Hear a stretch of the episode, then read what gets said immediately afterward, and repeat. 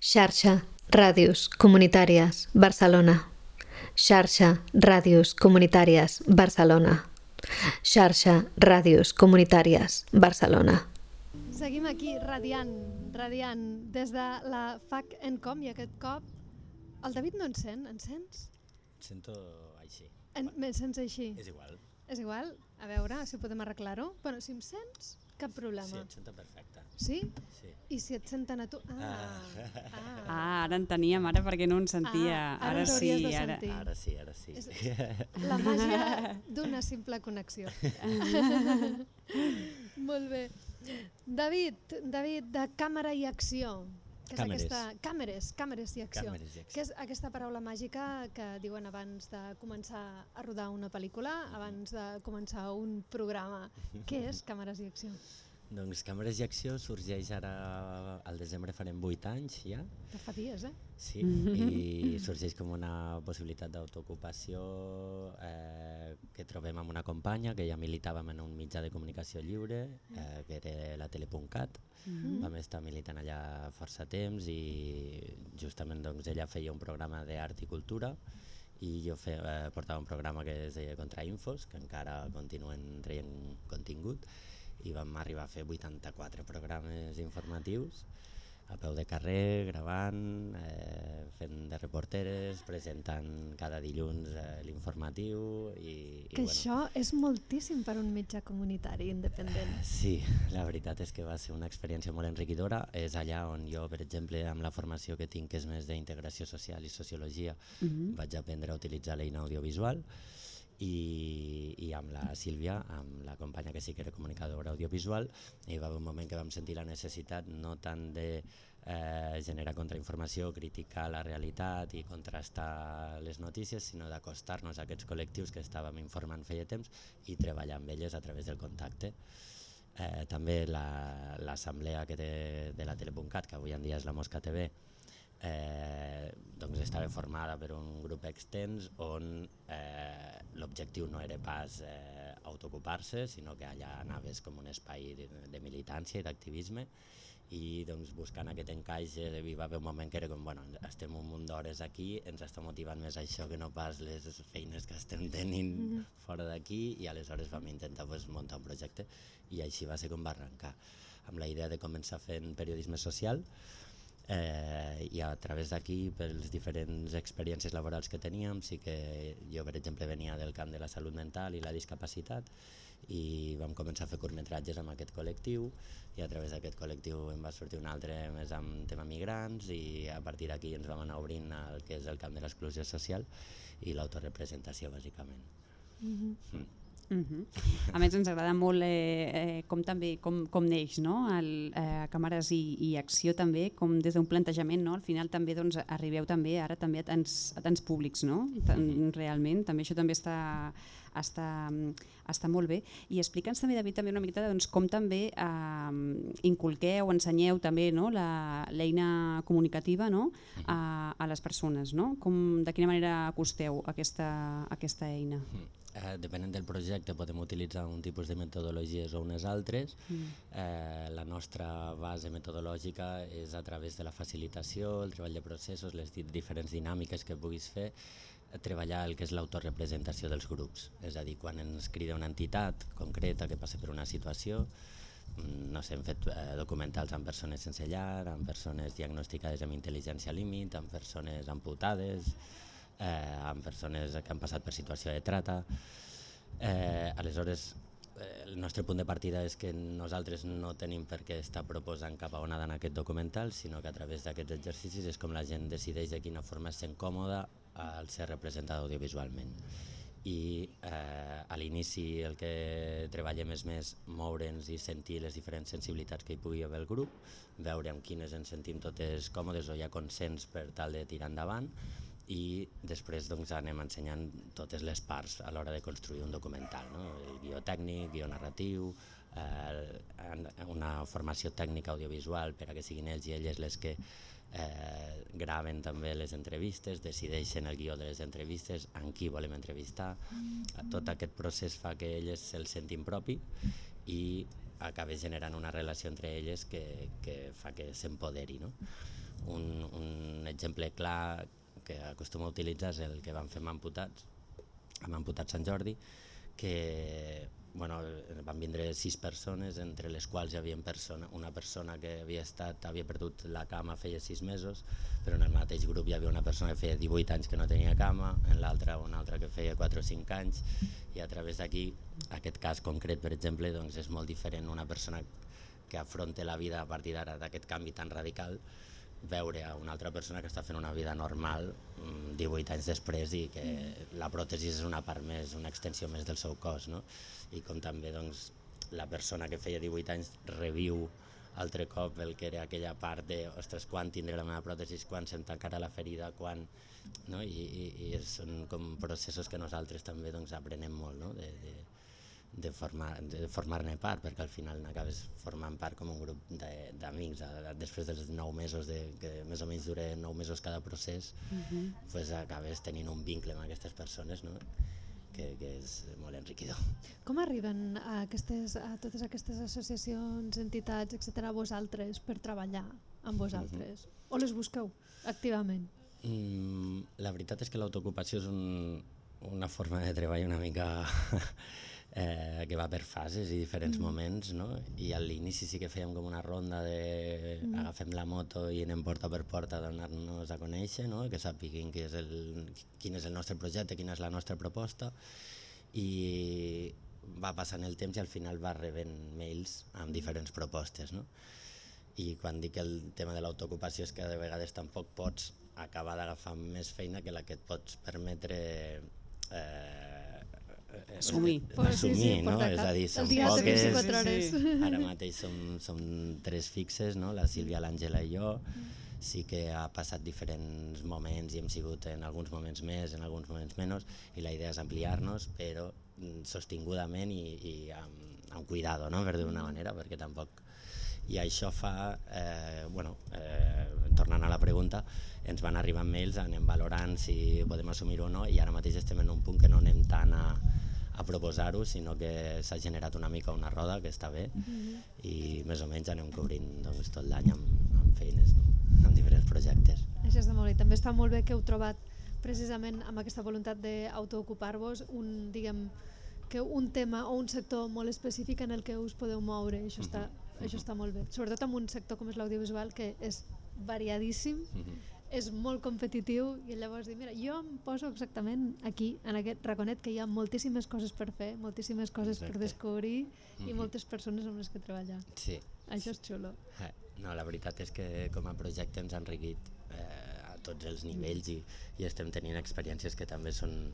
És a dir, estem intentant obrir també altres camps, com deies ara, sí que fem audiovisual, sí que fem cinema, però estem treballant amb entitats socials, per tant també treballem en pressupostos socials i per mm -hmm. tant també eh, els mitjans i les formes de fer-ho han de ser més reduïdes i adaptades a, a, a la realitat en la que, en la que et mous. No?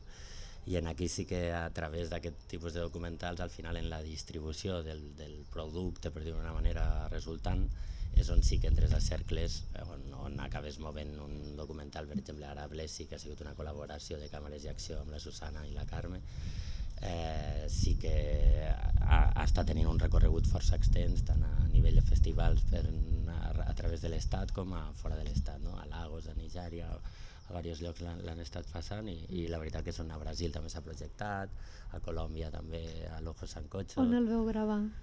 On el vam gravar? Sí. Doncs a l'hangar. A l'hangar. De l'hangar a l'altra punta del món. Sí. Això està molt bé. Sí, tant. La veritat, sí.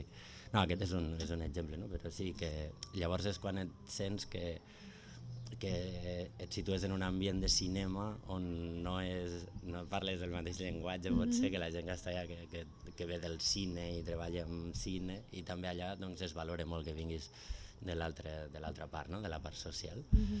no sé. Mm -hmm.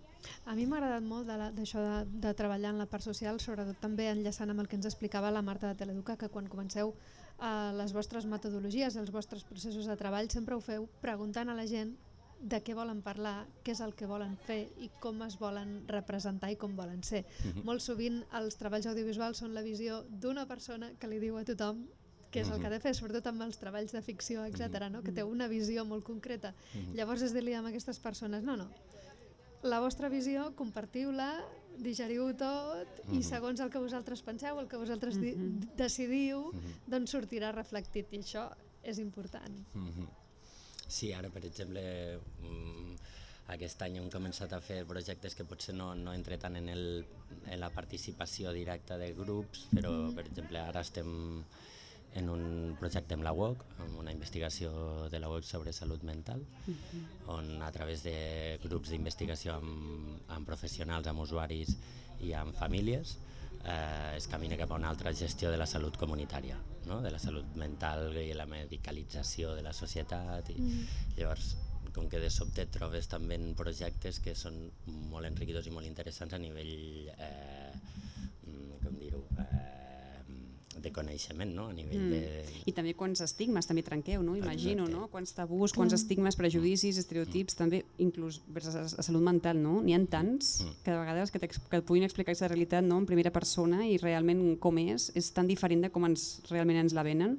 Sí. Ara perquè has parlat de salut mental, eh? però mm -hmm. es veu molt eh? amb altres col·lectius en risc d'exclusió social mm -hmm. que, mm, que, que està molt bé el que deia l'Antònia, no? que puguin parlar en primera persona i que, i que es pugui veure també la realitat tal i com és, no, no esbiaixada, no, no, no distorsionada. Exacte. Exacte, i sortir una mica també del que és el diagnòstic d'una persona que per un que no, no, no, no critico la, la, la, els professionals de la sanitat, però sí que el sistema potser no s'escolta tant el que és la persona per, mm, usuària o perjudicada sobre, no sé, tu te'n vas al metge i t'aconsella una sèrie de medicaments i tu dius, vale, aquest me'l prenc, aquest no me'l prenc, mm -hmm no? però quan tens un diagnòstic de salut mental és com que ja. estàs supeditat a prendre't allò, no? obligat a... I llavors entren en aquest punt de, a vegades d'anul·lació, no? Com una espècie de... Abans, suposo que abans de que els, medic, la, els medicaments eh, estessin tan avançats, la gent que tenia problemes de salut mental acabava tancada. En el fons també sí. els medicaments és una manera també de tancar Exacte. a les persones amb problemes sí. de salut mental. Ahir no? escoltava la mare d'un usuari que, que explicava això, no? de que abans quan no es medicava verbalitzava els seus, els seus pensaments fantàstics i ara no els verbalitza i sembla que no els tingui, però mm. no és mm. que no els tingui, és que no està anul·lat per poder-los verbalitzar. Llavors ella com que preferia mm. que a poc a poc anar reduint fins que desaparegués perquè tornés a verbalitzar el que li passés pel cap, no? perquè sentia que estava perdent a, a, a la persona amb la que mm. estava convivint. No? Mm. No sé, que són coses com que de sobte també és aquest canvi de registres, no? perquè a vegades estàs en temes així com més de més profunditat i tal, o de vegades te vas a una escola a fer stop motion i a que s'ho passin bé també, no? Vull dir que no sé, que, pues que, sí, que, que és variat i en aquí és també el que fa que, que continuem motivades com, com al principi, no? Mm -hmm. Sí i tant. déu nhi tot el que ens està explicant en, en David. Me'n vaig no, una mica no, per no, les no, rames. No, no, no, i, i nosaltres també. Nosaltres som les primeres. També ens encanta. Ens agrada. Ens agrada anar ens agrada, per les rames. Ens agrada, ens agrada. A veure, abans he escoltat a, a la Marta i per això sí? ara, ara anant per una altra banda, no? Perquè lo de les reporteres ja no, també en podríem parlar, però... Que bo, que bo. A més a més, um, m'agrada molt també que una mica que, que expliquis també doncs, com, com treballeu, com també us, us identifiqueu identifiqueu, com també representeu no, aquesta realitat també perquè imagino que tot, tots aquests factors també al final acaben definint no, uh, la vostra mirada, no? la mirada que també doncs, eh, voleu que també tingui una miqueta eh, tots els documentals que feu, no? que tingui una miqueta que, aquest segell no? potser uh -huh. propi, no? aquest segell propi de càmeres i acció, no? que la gent us pugui identificar i pugui també saber que estan veient no? una cosa doncs, totalment diferent a la que potser estem acostumats. Sí, eh, en aquest sentit Sí, igual em fico en un terreno una mica pantanoso, ¿vale? Posa-t'hi, sí, posa-t'hi. Ho acceptem. Posa-t'hi, posa-t'hi, no passa sentit, res. Eh, sí que trobem força diferències quan treballem amb una entitat o quan treballem amb un grup que hem generat a través de la crida voluntària per participar-hi, pues ara hem fet un, un reportatge sonor, no, no és tant un documental, però és una experiència sonora sobre que es diu eh, muntant so Desmuntem el gènere, que era sobre persones amb una sexualitat no binària, en la que expressaven a través del so eh, com es sentien l'angoixa i l'estrès en espais socials. No? pues aquí era un grup de persones que es van apuntar voluntàriament o quan vas en una entitat també està obert i l'entitat eh, deixa aquesta participació però a vegades ens trobem en institucions que et demanen que facis un documental participatiu llavors la gent s'expressa i quan el resultat de la, del que expressen no s'ajusta a la imatge política que es vol donar, és, eh, et fan anar retallant allò que la gent ha expressat. I aquí també sí que xoquem una mica de dir, ostres, de vegades... Això és un clàssic. Sí, sí. sí. sí. No? Perquè dius, ostres, sí. si vols fer un documental concret eh, sobre la felicitat, pues la fem, però si vols que fem un procés i la gent expliqui com és en el barri i surten totes aquestes coses, pues eh, és una realitat i la gent també pensem que és lliure d'expressar-ho de, i, i que tenen el mitjà i per això eh, és possible en aquell moment. No? no sé, que és una forma també d'acostar-nos i que per construir coses noves i positives primer hem de saber quines són aquelles que, que potser no ens estem tan a gust no? per poder-les canviar. Mm -hmm. I a vegades aquest, aquesta relació es fa una mica feixuga també. Mm -hmm. Mm -hmm. bueno, això també passa, com bé deia, sí, no, Antònia? És un clàssic, és un clàssic. Sí, sí, realment sí. això passa, passa molt sovint. Imagino que el camí el teniu molt clar, el que voleu mm. seguir ara mateix, eh, David, però una miqueta també quin, quins són els objectius, reptes que us poseu, no? a curt termini o a llarg termini, que és a, aquests mm -hmm. aquestes metes no? que teniu en ment? Eh, L'objectiu és ampliar, ampliar l'equip per, per poder viure una mica més eh, tranquil·les. No? Ara sou tres persones fixes. Sí, tenim força col·laboradores. Això també no? és bo també dir-ho. Exacte, mm. no, no, no tots els projectes els fem nosaltres, de fet ara estem trobant més un encaix de que hi va una de nosaltres amb una col·laboradora, tenim unes col·laboradores que són un encant, i venen a fer els tallers, no? i això sí que tu pots permetre no, no tant eh, potser assegurar algú a tantes yeah. hores perquè és que sempre anem amb aquest punt d'autoocupació, pressupostos socials eh, mm.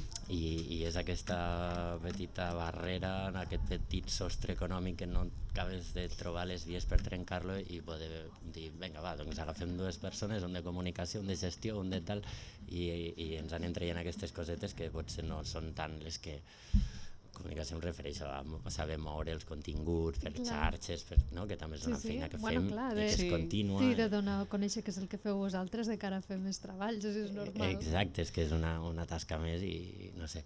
Llavors, la, la idea és veure de quina forma podem fer aquesta ampliació de l'equip de forma sostinguda i així poder agafar doncs, més projectes o, o poder-los viure amb, amb, més, amb més calma i més profunditat, no? perquè a vegades quan tens molts projectes alhora el que passa és que deixes de disfrutar-los mm -hmm. no? perquè és de tinc una entrega aquesta setmana, dos la, la que ve, tres i no són prou mans com per fer-les i acabes a vegades malvivint aquest final d'un procés que ha sigut molt bonic però que toca una entrega per tal dia i, i no són prou i, no? i sempre és aquest, uh, aquesta, aquest Això també és un clàssic, eh?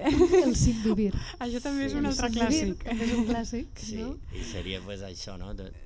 Com trobar sí. la manera, que no només ens passa a nosaltres, que això ho compartim amb, molt, amb moltes altres cooperatives de, de, no? de companyes que, que no són precisament d'audiovisual, però que sí que al cap dels anys, quan ja portes un llarg recorregut, com que falta aquest punt de dir, ostres, una estabilitat real, mm. no? de, de que puguis realment dir no em preocupo i anem treballant i això funciona sense que tingui que estar a tope. No? I hi ha aquest punt de dir és que no et pots relaxar. Yeah.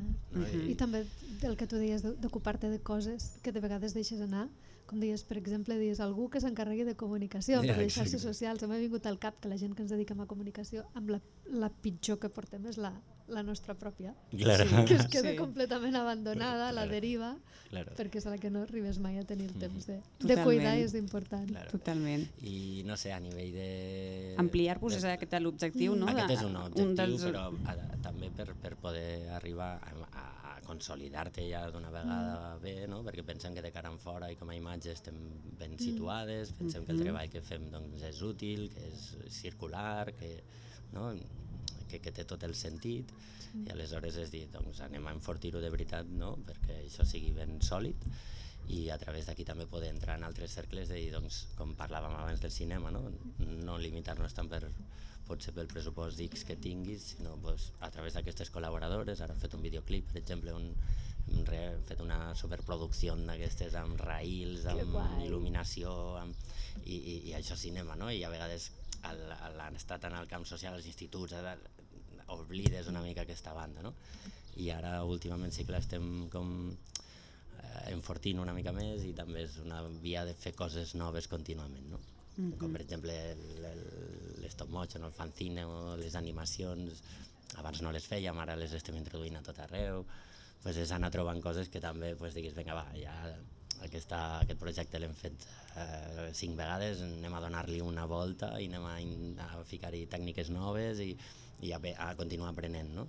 I, i en aquí estem, no sé. Mm -hmm. També pues, aquest any eh, estem, això com us deia abans del tema de la web, pues, també hem estat a Munrua fent tallers a diferents espais sobre la situació de Palestina mm -hmm. eh, i ha sigut molt interessant, l'any que ve segurament ho replicarem a diferents universitats i un altre dia interessant és amb el Parc Sanitari Sant Joan de Déu, que hem estat a instituts fent sensibilització i curtmetratges sobre islamofòbia, no? que són demandes que, que està guai perquè també te, te connecten amb, amb, la teva, amb la teva inquietud. No? Jo, per exemple, quan vaig deixar la tele, eh, vaig estar militant en una assemblea de refugiats i tot el tema de migrants i fronteres i tal, és algo que sempre ha estat allà pues, quan arriba un projecte que tracta sobre els temes que tu mm, també tens un interès personal, mm. pues és com, no? de tornar-te a informar, tornar, no? Mm. I, i no sé, està guai, està guai. No? Es nota que ho disfruta sí. en David, com, a, com també el, el taller que avui també esteu mm -hmm. també proposant, mm -hmm. els tallers que de fet, tu estem dient, que estem aquí a l'entrada aquí del casal Som la Pera, aquests tallers d'experimentació educocomunicativa. Uh, Explica'ns també què és el que esteu també plantejant, proposant avui. Mm -hmm. Doncs aquests tallers, com que sabem que és un, un mode de taller itinerant, per dir-ho d'una manera, que la gent hi passa però que potser no, ja teníem la previsió de que no seria un taller tancat, és en un, en un espai obert on potser les participacions han de ser com més eh, acotades. El que hem fet és portar dos dels últims fanzines que hem produït en altres projectes, amb dues temàtiques diferents, una és sobre la diversitat cultural, el racisme i la mirada que tenim cap al nouvingut o la nouvinguda, i l'altre és més sobre eh, la, les relacions personals cap a tu mateix i cap a la resta, no? és a dir, què m'agrada de mi quan comparteixo amb els altres i què no m'agrada de mi quan comparteixo amb els altres i al revés, no? què m'agrada dels altres quan comparteixen amb mi i què no m'agrada dels altres i en aquí doncs veure quina de les dues els hi agradaria més doncs, per fer petites creacions amb stop motion o amb, amb diferents tècniques de foto i, i vídeo que porten petits exercicis. Molt bé. doncs realment ens agrada molt tot el que ens estàs proposant, David, i tant que sí. Esteu, esteu també a part al, al plató participatiu, vosaltres també, el, eh, el dissabte amb la Marta? Sí, el cap de sí? setmana a Teleduc estava, no sabíem si jo vosaltres... no, jo crec que demà... Demà, demà jo, també estareu? Demà, demà sí que hi serem, demà vindrà la Sílvia, que uh -huh. m'han dit que sí que hi haurà com una petita tertúlia. Sí, no? hi haurà una nota a la rodona ja, demà. Ja l'avisarem. Sí, sí. I, I jo em sembla que el cap de setmana no. Mm -hmm. Vull dir que hem d'aprofitar llavors avui demà. Avui demà hem d'aprofitar sí o sí, sí, i tant que sí. Moltíssimes gràcies, David, un plaer. Moltíssimes gràcies i molta sort per càmeres i acció. Igualment. La paraula màgica. I tant que sí, eh? ens agrada molt. Màgica, càmeres i acció. Gràcies. Gràcies. Fins Merci. una altra, David. Posem una mica de música sí. i, a part, i després mira, us recordarem unes quantes coses que encara li queden a la programació de la Fira Fakencom i seguirem xerrant aquí en aquest estudi de ràdio que hi ha situat a davant de el casal Som la Pera.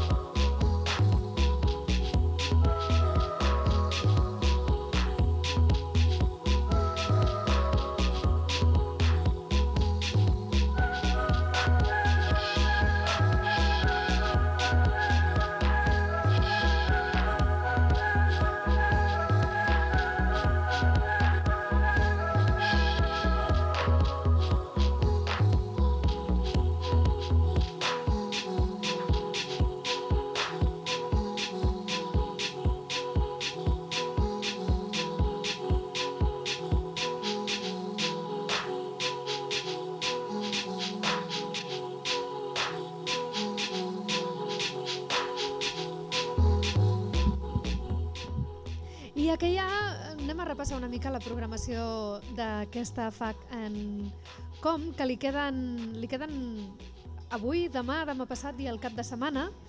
Va començar ja fa dies, ha estat funcionant durant el mes de juny i ara estem arribant a la recta final i ho fa d'una manera intensa amb tots aquests, eh, tots aquests tallers i amb aquesta programació tant de ràdio com audiovisual que té lloc aquests dies. Per exemple, el dijous 27 i al igual que avui, des de les 5 de la tarda i fins a les 7 hi haurà els tallers d'experimentació educomunicativa que són tallers i activitats com aquesta, això és una activitat educomunicativa, on participen eh, Ràdio Trini Jove, la xarxa de ràdios comunitàries a Barcelona i la Veïnal TV, que de fet Mhm. hem estat parlant amb membres de la Veïnal TV, que és aquest col·lectiu de col·lectius audiovisuals. Exacte. I hi ha molts més col·lectius també, com és el Parlante, Teleduca, Càmeres i Acció, que també hem estat avui també parlant amb tots ells i doncs, bueno, disfrutant no? d'aquests tallers d'experimentació educocomunicativa i també de, hem de dir que demà a les sis i mitja, a dos quarts de set del vespre, tindrem una taula rodona també molt interessant sobre pràctiques d'inclusió i d'exclusió, com poder repolititzar les arts comunitàries. Eh, és un tema doncs, molt interessant també doncs, que va a càrrec de difusor i bòstic Morals, de bàsquet Beat i Art i Barri, de Casa Orlandai, de l'ICEC, de l'àrea de públics i també bueno, hem de dir doncs, que és una activitat molt oberta i que és una taula rodona doncs, de la que demà dem- també en parlarem. Eh? Vull dir que abans de les sis i mitja en parlarem nosaltres també aquí, des d'aquest plató de ràdio en directe, en podrem aquí també parlar amb els seus protagonistes, amb els seus participants, i tant que sí. Demà a dos quarts de nou del vespre i posa vots pel canvi. Jo immediatament he pensat en vots algorítmics, però no, són vots de votar, de fer salts, en aquest cas de fer votar la pilota. L'orquestra del Basket Beat està canviant el món, es diu l'activitat. Es tracta d'un muntatge de petit format en la que Basket Beat, que és aquesta associació que es dedica a fer votar pilotes de bàsquet, Sí. porta a escena temes, els temes més clàssics de l'orquestra i d'altres de nova creació, mostrant-se sense complexes les inquietuds educatives i artístiques de la banda. Doncs realment eh, jo crec que això de votar junts no és gens fàcil i ells ho fan i molt bé, eh? vull dir que ho Sí. aconsegueixen i, i molt bé. Hem de dir que el cap de setmana segueix la FACANCOM i el divendres 28 tindrem a les 4 i mitja de la tarda fins a les 7 i mitja aquest, eh, aquest plató participatiu de televisió en directe, no? fent tele, a càrrec de la Veïnal, que és aquesta televisió comunitària participativa per a la ciutat de Barcelona i que ho farà també amb la col·laboració dels joves de l'Institut Trinitat Nova i de l'Institut del Barri del Besòs i com no doncs, també amb la participació de tot el barri, eh? entitats eh, hi estaran totes convidades, serà realment doncs, un plató participatiu obert a tothom, això també ho hem de dir. A les 8 i quart, no, perdó, a les 6 i quart Sí. i fins a les 6 i 45 demà, moure'ns, comptar i cantar, procés que ha desenvolupat lo relacional, és un treball comunitari artístic del programa Interfícies de Roquetes. S'han desenvolupat 10 sessions al centre Toni i Guida amb integrants del grup Activades per la Salut i altres dones del barri, amb la participació d'estudiants de la Universitat de Barcelona. Es farà una mostra activa del procés de treball i del vídeo desenvolupat a càrrec de Transductores i Lo Relacional. L'activitat, evidentment, està oberta a tothom. Mm -hmm. Molt interessant, com també ho serà el recital de solistes de l'Orquestra Sinfònica Voces, que començarà a les 7 de la tarda del divendres 28, de 7 a 8 del vespre.